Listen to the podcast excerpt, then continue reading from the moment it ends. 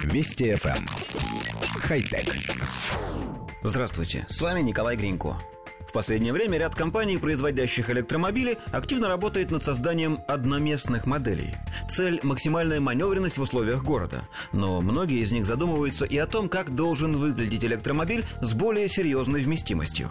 Работающая в Дюссельдорфе команда инженеров недавно продемонстрировала собственную версию маленького электромобиля, названную iEV-X. Он умеет изменять свои габариты с учетом меняющихся потребностей владельцев. Например, если появится второй пассажир или потребуется перевести перевести объемный груз. Размеры одноместной модификации 78 на 160 сантиметров. Если нагрузка увеличивается, специальный раздвигающий механизм увеличивает длину до 190 или 220 сантиметров. Расположенное за спиной второе сиденье при этом складывается, борта же остаются открытыми. Согласно проекту, базовая модель весит 115 килограммов. Ее оснастили литий-ионным аккумулятором. Он рассчитан на пробег в 60 километров при скорости машины в 45 километров в час. Во время парковки батарея заряжается от 40-ваттной солнечной панели.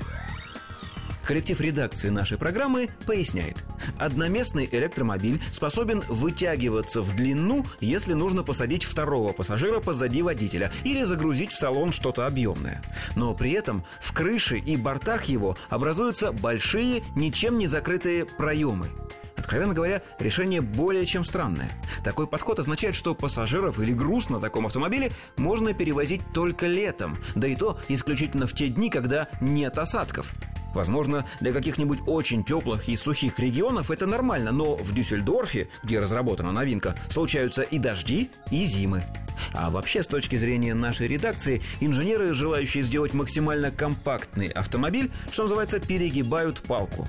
Они делают его одноместным, а значит узким и высоким, что очень плохо сказывается на устойчивости. Чем шире расставлены колеса, тем увереннее машина чувствует себя на дороге. Но почему-то даже проектируя двухместный автомобиль, создатели упорно стараются усадить пассажира ровно позади водителя.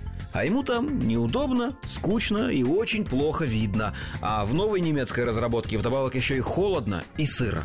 Нам кажется, что даже авторы не очень любят кататься в таких условиях.